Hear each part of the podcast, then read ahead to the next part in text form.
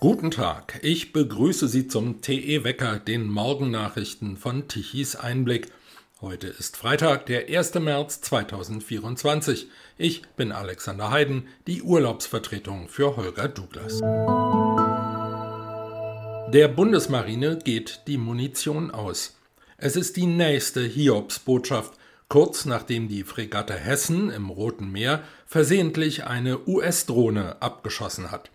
Jetzt warnen Offiziere vor einem akuten Munitionsmangel. Marineinspekteur Jan Christian Karg macht sich, Zitat, große Sorgen um die Durchhaltefähigkeit unserer Einheiten. Deutsche Schiffe beteiligen sich derzeit an der Operation Aspides zur Sicherung der Handelsrouten gegen Piraten im Roten Meer. Die Hessen gehört zur Einsatzflottille 2 der Marine in Wilhelmshaven. Deren Kommandeur, Flottillenadmiral Axel Schulz, räumt nun ein, dass nur eine begrenzte Anzahl an Flugkörpern zur Verfügung steht. Unumwunden sagt Schulz, Zitat, Irgendwann wird uns gerade die Hochwertmunition ausgehen. Wenn wir alles verschossen haben, dann wird der Einsatz sowieso beendet sein für uns. Zitat Ende.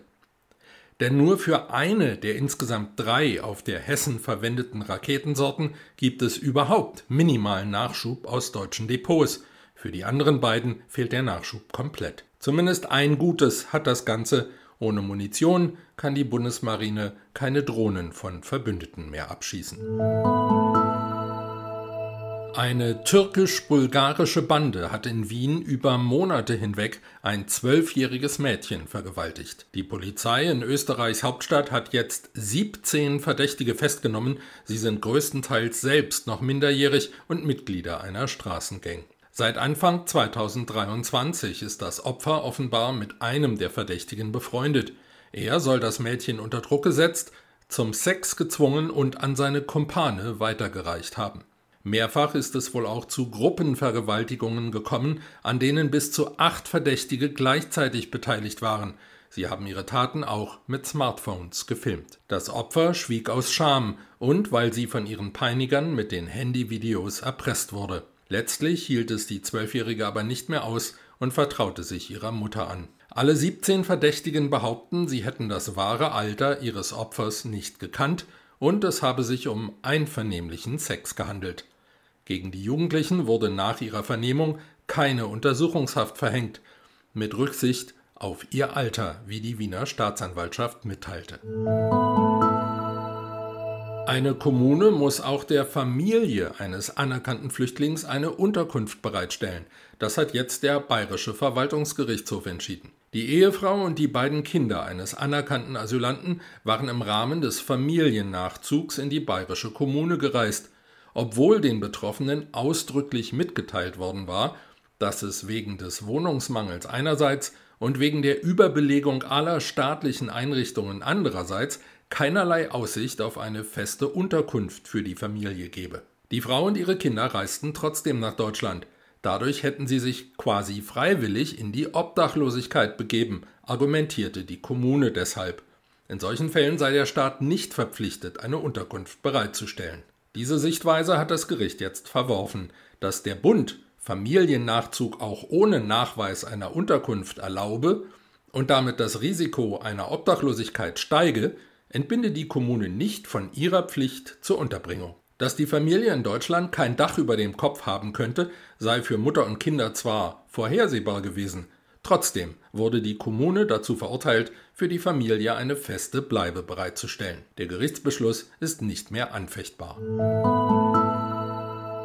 Der Streit zwischen großen Medienunternehmen und Google eskaliert. Die Konzerne, darunter Schwergewichte wie Axel Springer und Burda, verklagen jetzt den Internetriesen wegen wettbewerbswidrigen Verhaltens und fordern Schadenersatz in Höhe von 2,3 Milliarden Euro. Die Medienhäuser werfen dem US-amerikanischen Suchmaschinengiganten vor, dass er sich selbst bei Werbeanzeigen bevorteilt und so den Wettbewerb zu Lasten der Medienunternehmen verzerrt. Die Klage wurde vor dem Bezirksgericht in Amsterdam eingereicht. 32 Medienunternehmen aus 17 europäischen Ländern sind beteiligt. Sie haben beschlossen, ihre Schadensersatzforderungen zu bündeln, Zitat, gegen einen der größten Weltkonzerne, der seit Jahren seine marktbeherrschende Stellung ausnutzt. Zitat Ende. Ein Google-Sprecher nannte die Klage spekulativ und fragwürdig. Googles Werbegeschäft gilt für den Mutterkonzern Alphabet als der mit Abstand wichtigste Geschäftsbereich. Heute ist nicht nur meteorologischer Frühlingsanfang, am 1. März ändert sich auch einiges für die Verbraucher. Die Mehrwertsteuer auf Gas und Fernwärme steigt wieder. Im Oktober 2022 war sie für Gaslieferungen über das Erdgasnetz für Privathaushalte sowie für Fernwärme auf 7% herabgesetzt worden.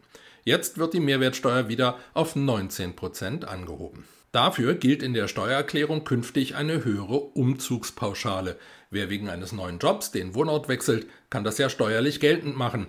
Bisher betrug diese Umzugskostenpauschale für Alleinstehende 886 Euro. Jetzt sind es 964 Euro. Die Pauschale gibt es übrigens auch, wenn sich der Arbeitsweg beim bestehenden Job durch den Umzug um eine Stunde oder mehr verkürzt. Und wer ein sogenanntes Kleinkraftrad fährt, braucht ab heute neue Versicherungskennzeichen.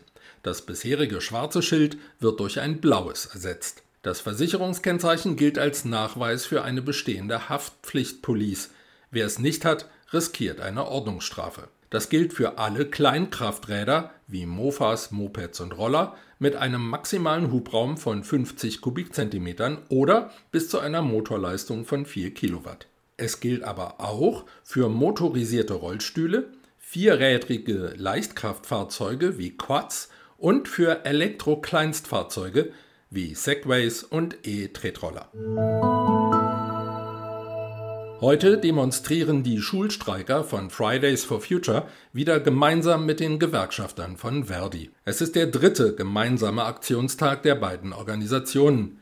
Geplant sind Kundgebungen unter anderem in Berlin, Bremen, Dresden, Hamburg, Kiel, Leipzig, Mannheim und Münster. Seit zwei Jahren nähern sich Gewerkschaft und Bewegung einander an. Das sorgt in beiden Organisationen durchaus für Kritik, denn die Gemeinsamkeiten der Klimakämpfer und der Dienstleistungsgewerkschaft sind überschaubar. Auch bisher durchaus wohlwollende linke Kommentatoren werten das vor allem für Fridays for Future inzwischen schon als Flucht nach vorne aus der eigenen Bedeutungslosigkeit. Denn das Klimathema rückt angesichts anderer globaler Krisen zunehmend in den Hintergrund. Und der Gaza-Konflikt hat die Klimaaktivisten zudem wegen Antisemitismus-Skandalen gespalten. Es kommen also zwei Protestwelten zusammen, die inhaltlich wenig miteinander zu tun haben. Beobachter werten das als durchaus riskant für beide Seiten. Nach der Festnahme der früheren RAF-Terroristin Daniela Klette gehen die Ermittler jetzt davon aus, dass sich auch ihre beiden wichtigsten Komplizen in Berlin aufhalten. In den Wohnungen von Burkhard Garweg und Ernst Volker Staub vermuten die Fahnder Waffen und Sprengstoff. Bei Daniela Klette waren eine Kalaschnikow, eine Pistole und eine Panzerfaustgranate gefunden worden. Klette, Garweg und Staub gehörten zur sogenannten dritten Generation der RAF, die als besonders brutal galt.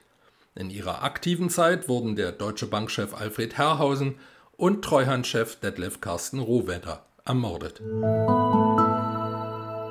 Jesus hat ja aus Wasser Wein gemacht. Die EU macht es jetzt umgekehrt, in gewisser Weise jedenfalls.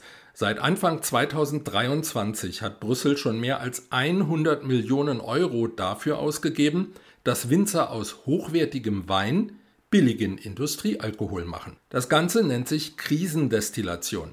Dabei wird Wein in den Mitgliedstaaten auf EU-Kosten destilliert, um den Alkohol dann etwa für Industriezwecke zu verwenden. Es ist ein weiteres Feld, auf dem die EU versucht, mit viel Geld in ökonomische Prozesse einzugreifen und ganz normale Marktmechanismen auszuhebeln.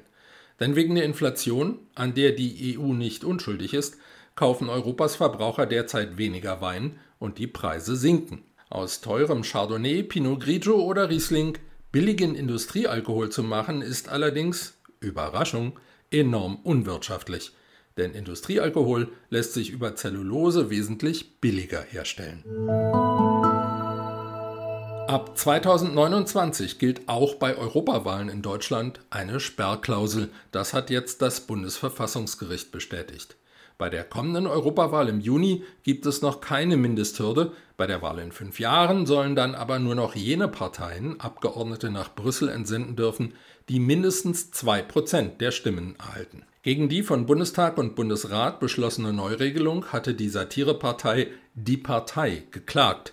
Die Verfassungsrichter haben diese Klage nun verworfen. In zwei früheren Entscheidungen hatte das Gericht noch geurteilt, dass es bei der Europawahl keine Sperrklausel geben dürfe. Jetzt wird es für kleinere Parteien schwieriger, ins EU-Parlament zu kommen. Mit einem ganz besonderen Einfall protestiert ein Edelrestaurant in Ludwigsburg jetzt gegen den Staat, der mit tausend Händen nach dem Bürger greift. Am Ende jedes Kassenbelegs steht nun dieser gedruckte Zusatz. Das Finanzamt Ludwigsburg hat sich riesig gefreut, heute mit Ihnen am Tisch zu sitzen. Von der oben aufgeführten Mehrwertsteuer werden unsere Politiker honoriert, Kriege finanziert und Millionen an Kindergeld ins Ausland überwiesen. Vielen Dank, dass Sie Ihren Beitrag dazu geleistet haben. Tja, was soll man dazu noch sagen?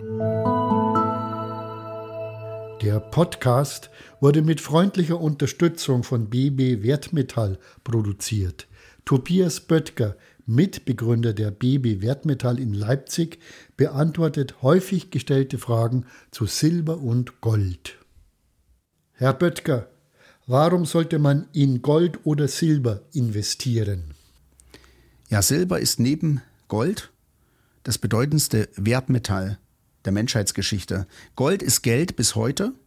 Das zeigen auch die Basel IV Eigenkapitalvorschriften der Banken, die Gold als inzwischen sogar risikomindernd ansehen. Es sind keine Abschläge vorzunehmen, es steht auf der gleichen Stufe wie Bargeld. Und diese Geldeigenschaft, die hatte Silber auch bis vor 200 Jahren. Und da wurde mit der Einführung des Pfunds Sterling als erster virtueller Währungseinheit dem Silber die Geldeigenschaft entzogen. Und das führte tatsächlich zu einem radikalen Nachfrageverfall. Und das ist jetzt vorbei. Und warum? Das erzähle ich Ihnen gern das nächste Mal. Spannende Fakten rund um die Silber- und Goldprodukte der BB Wertmetall erfahren Sie unter bbwertmetall.de. Sie telefonieren lieber? Dann erreichen Sie die Edelmetallexperten von BB Wertmetall unter 034 1 9 9 17 dreimal die Null.